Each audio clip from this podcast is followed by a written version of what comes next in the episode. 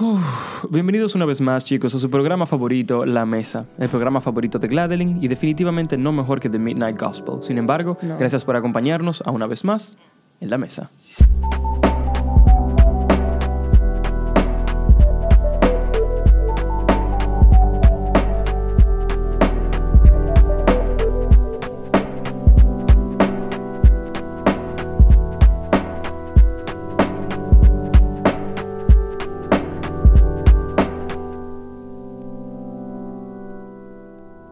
Muy buena recomendación de parte de nosotros, chicos, es un programa que tiene Netflix, Netflix que se llama The Midnight Gospel.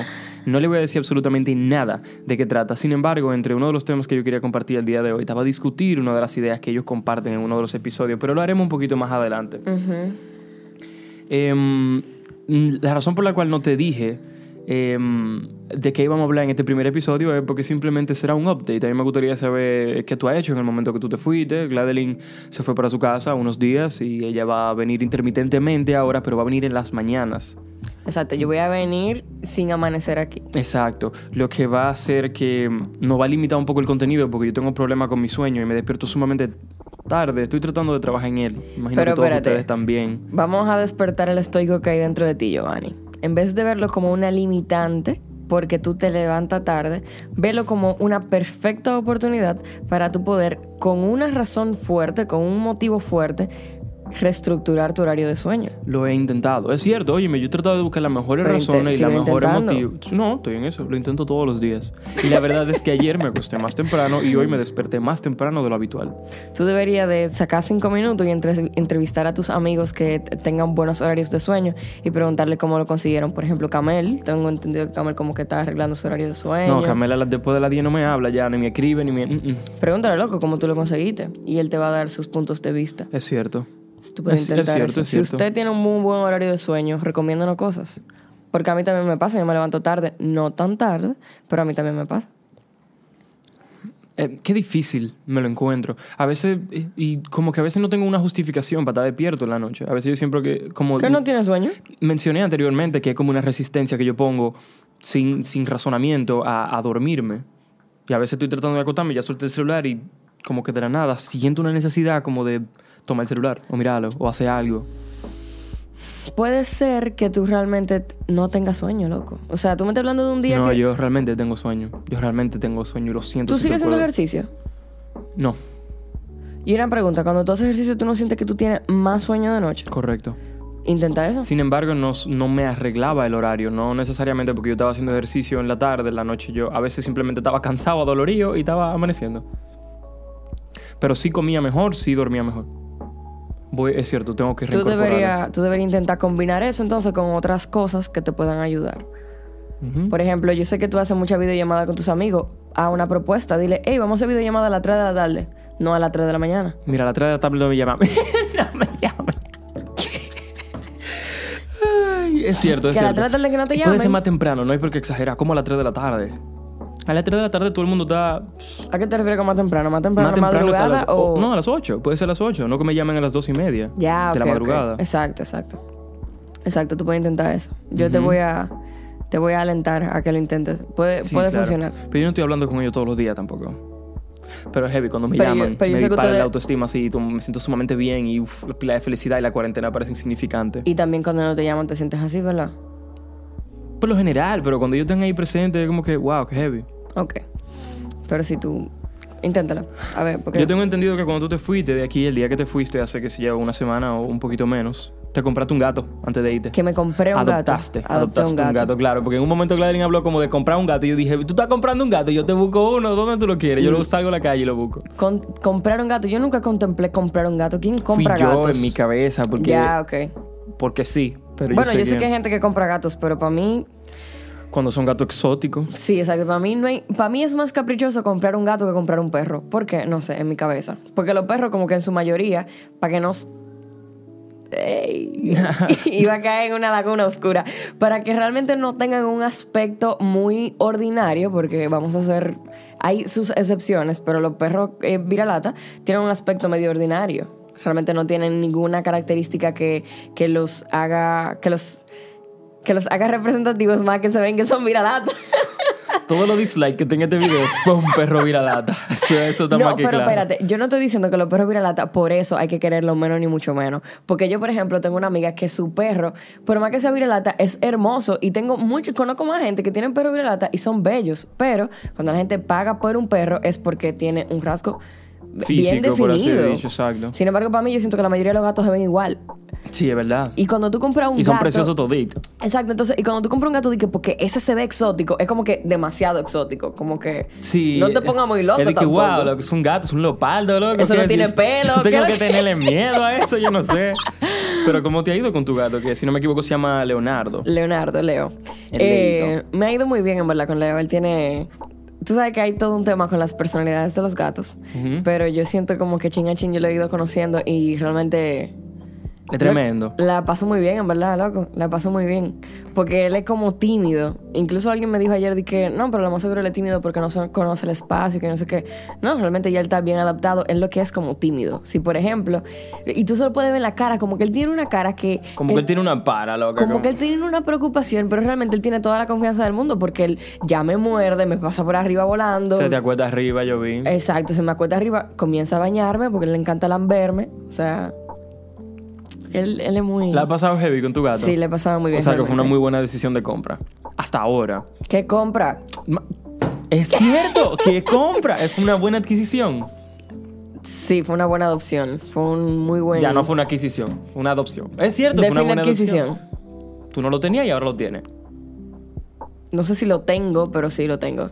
Ok, es cierto. Uf, wow, qué estoico de tu parte, Claudia. Ah, gracias. Ey, ey, estamos mejorando. Ey, también después de que me fui, he, he leído mucho sobre la filosofía estoica. Tú sabes que todo eso está como ahora mismo como en un pequeño boom. Por lo Sí. menos en mi pequeña burbuja que tengo en mi contigo. burbuja también, exacto. Yo comparto cosas, tú compartes cosas. Exacto. Y me leí, ayer me tiré un video que yo necesito que tú termines de leer tu libro para que me lo preste. Me tiré un video de los Pero tú te llevaste meditaciones de Marco Aurelio. No, Yo pensé que tú te lo habías llevado. no. Yo te dije, yo tengo un, un approach un poco extraño con el libro. Yo lo leo cuando siento que lo necesito. ¿Tú te lo puedes llevar? Lo voy a pensar porque realmente está en inglés.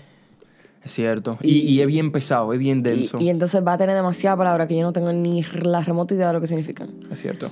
Eh, um, pero sí, eh, ha sido muy tranquilo realmente mi espacio en mi casa. Entonces dime tú, ¿qué tú has hecho aquí?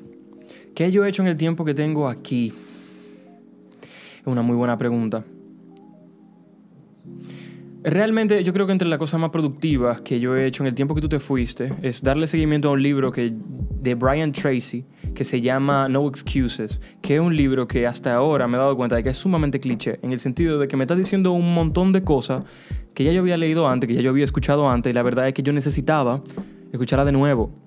Porque me di, me di cuenta, y que es una realidad, porque yo digo me di cuenta cuando te pasa en ese preciso momento, de que aún son cosas repetidas, son cosas que probablemente tú necesitas que te las repitan en el momento correcto. Ok. Como que tu destino depende de ti, realmente no hay nada escrito, te- te- tú- tú- los resultados que tú tienes en la vida son consecuencias de las acciones que tú tomas todos los días y son cosas que tú has visto en todos lados, lo ves en Instagram, lo ves en seminario, en todos lados, pero a veces se nos olvidan. Y suponemos, yo siento que en este preciso momento, que tengo un feeling extraño de que la cuarentena ya va por, por lo menos por más de la mitad. Siento que tengo muchas metas. He visto mucha gente diciendo como que ya yo no tengo ninguna meta para este año, que si yo qué. Ah, yo.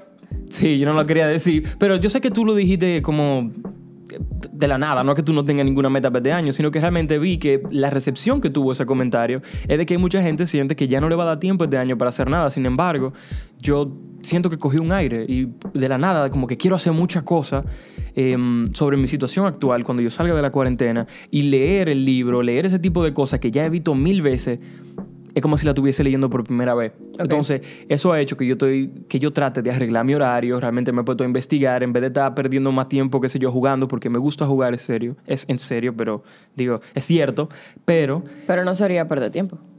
es perder... ah, Lo llamo perder tiempo cuando yo siento que su- las horas de juego superan las horas de, de desarrollo personal. Porque siento que le estoy invirtiendo más tiempo al ocio que al crecimiento. Y es cierto, hay un momento que tú no estás pendiente a eso. Yo por lo general no estoy totalmente pendiente de, ok, ¿qué estoy haciendo? ¿Qué estoy leyendo? Que era algo que la gente estaba muy pendiente al principio de la cuarentena.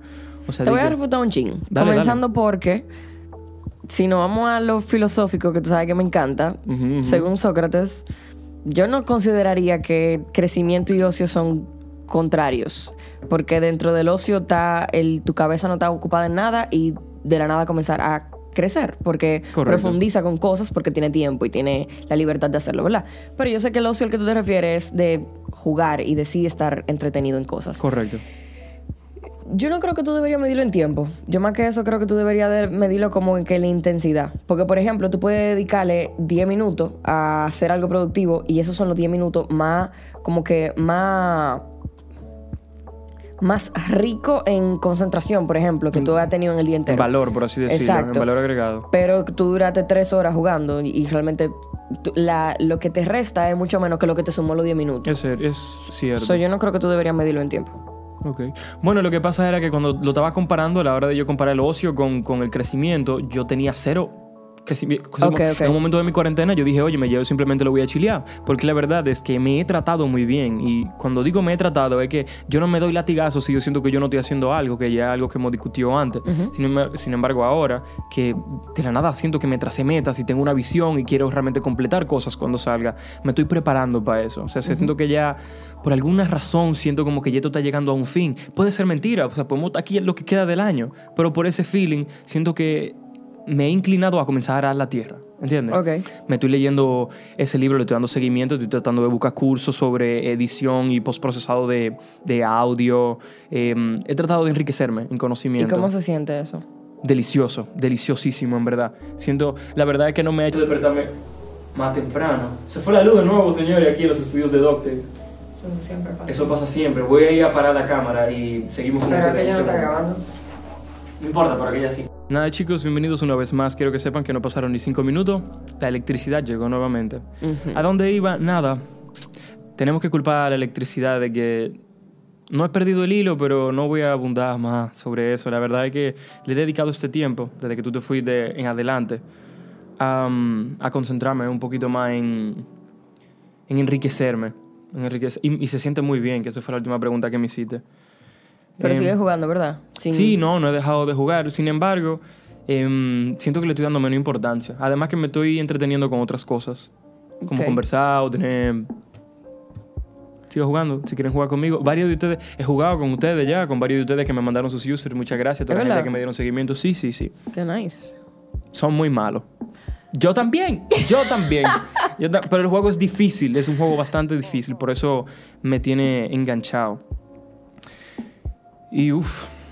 ¿Y qué pasará, Gladeline? ¿Qué tú opinas sobre la cuarentena hasta ahora? ¿Tú sientes, o sea, según lo que he escuchado, pareciera como que después del 12 la, como que van a reabrir.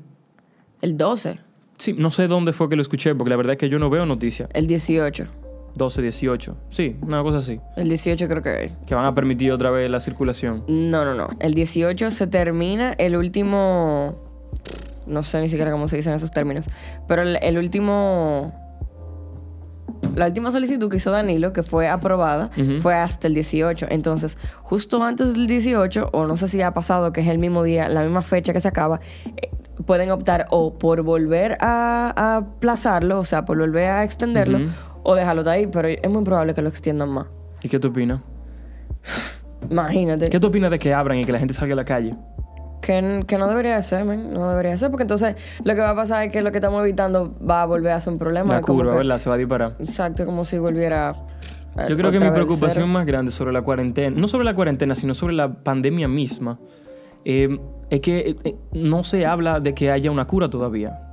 Ni siquiera en el primer mundo. Sí hay gente que se cura, sí hay gente que hay casos de que gente recuperada, pero no hay una vacuna. Entonces yo me pregunto, o sea, que veo que en Estados Unidos de que ya están reabriendo y leí un tweet que decía, eso es lo más americano que yo he visto en mi vida, de que nos saltamos de la cuarentena, entonces sim- simplemente la cancelamos. Cuando la gente salga a la calle, entiendo que la curva va a volver y se va a disparar. Entonces a veces no escucho sabía. gente diciendo como que... Sí, inclusive en, en Canadá, Camel, que es un amigo de nosotros que vive en Canadá, me dice que ya están reabriendo y muchísimas cosas. Quizás que los casos ya lo tienen contenido en, en un sitio. Que ya está controlado, como por Contro- ejemplo en Nueva Zelanda también. Que toda la gente que está infectada están todita juntas. No, ¿Cómo no, no, funciona? eso yo no lo sé, sino que ya la cantidad de infectados que tienen, yo creo que ya está tan bajo control que no sabría si que lo tienen todo en un mismo cuarto, pero sí hay un control. No sé cómo funciona, no le digo lo suficiente. Pero yo sí sé que aquí si vuelven a abrir, se, se va a disparar. Y en Estados Unidos yo no sé cómo se están manejando, pero... Pero no eso sé. está un poco crazy eso. Sí, está un poco loco. Pero realmente ya a este punto, yo estoy tan acostumbrada a la cuarentena como que per se. No que yo no extraño la vida afuera, sino que yo estoy viendo cómo los modelos de negocio, como la Se vida en sí se ha adaptado. Lamentablemente llevamos que más de, más de dos meses, vamos para dos meses, no, el 19 vamos para dos meses. Y eso ya es suficiente. Eso es casi, tú vas por más de un tercio, tú vas por más de dos tercios del tiempo que requiere tú llevar un estilo de vida. Si alcanzamos los tres meses, ya llevamos un estilo de vida en cuarentena. ¿Entiendes? Lo que quiere decir que eso es más que suficiente para tú haberte acostumbrado, para tú ya hacerlo. Para tú poder adaptarte, como quien dice. Exacto.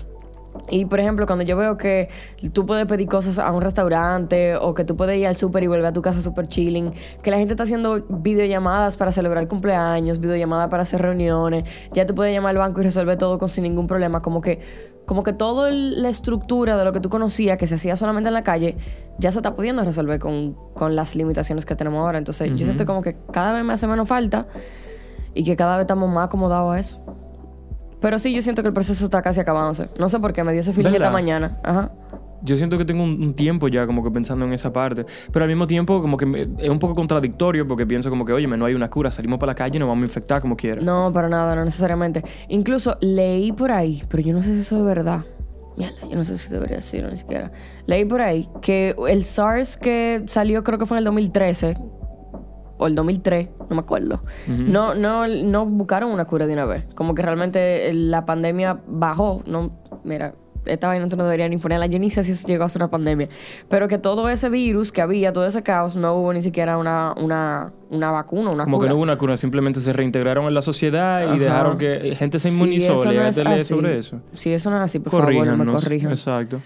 Pero yo leí eso. Y es que tal vez, si por ejemplo todos los casos se recuperan o se mueren, ¿para qué yo voy a necesitar una vacuna si la gente no se está enfermando? ¿Entiendes? Si el virus no está en ningún lado.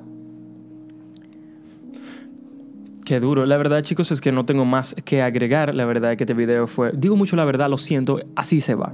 Ah, no sé si se dieron cuenta. Ahora mismo no tengo Fireball porque se me acabó.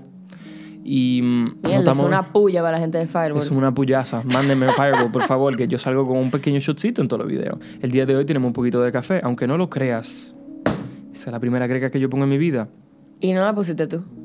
La puse yo. Ah, porque te obligaron. No, no, porque yo quise poner... No me haga, por No, favor. Pero espérate, espérate. Tú le dijiste papi, no, yo la voy a hacer la Yo- greca. o sea, me parece O papi te dijo, ridículo. no, venga, lo va a hacer usted. No, yo le dije, por favor, déjame hacerla yo. Ah, ok, ok. ¿Por qué? Porque te- realmente yo no soy una persona que acostumbra a hacer café, pero me parece ridículo que yo no sepa poner una greca. Y estoy- es un dato del que estoy consciente. Hace demasiados años... ¿Por de qué te que- parece ridículo? Porque me di cuenta de que no hay nada complicado en poner una greca de café. Todo eso fue por mi negligencia, pero yo no quería saber cómo se hace. Así funciona. Todo, todo parece muy complicado hasta que tú lo sabes hacer. Sí, no pensé que era complicado, simplemente estaba resaltando el hecho de que yo ignoré el- ese conocimiento que, que es tan común, que es tan como que, oye, ¿cómo tú no sabes poner una greca? Sí, pero no te materices, que hay muchas cosas muy sencillas que yo te aseguro que tú no sabes hacer. Y tú no sabes que no las sabes hacer porque no te ha dado. Y el café me quedó excelente. No sé si ustedes saben, pero yo le he hecho más azúcar que el diablo. Yo tengo un amigo una vez que le cayó un poquito del café que yo me bebo y está pegajoso todavía. La verdad es que este fue un episodio, la verdad, nuevamente, de update de la mesa. Quiero que sepan que mañana y pasado mañana va a haber video. Van a ser un poquito más cortos por la limitación que tenemos sobre mm, tu estadía. Va a ser más corto porque van a ser mejores. Esperemos. Así que gracias por acompañarnos una vez más. Ella es Gladeline Cristal Raposo y yo soy Giovanni. Si no nos sigue en nuestras redes, suscríbase por favor a nuestro canal. Suscríbase por favor a nuestro canal. Eso es el café que me tiene acelerado. Y si no nos sigue en Instagram, por favor síganos en Instagram, que ahí hacemos un poquito de coro a veces. Un poquito de coro no, esto se va a poner bueno. Síganos en Instagram que vamos a estar haciendo mucha vaina ahí. Y sin más que agregar, gracias por acompañarnos una vez más en un episodio nuevo de La, La Mesa.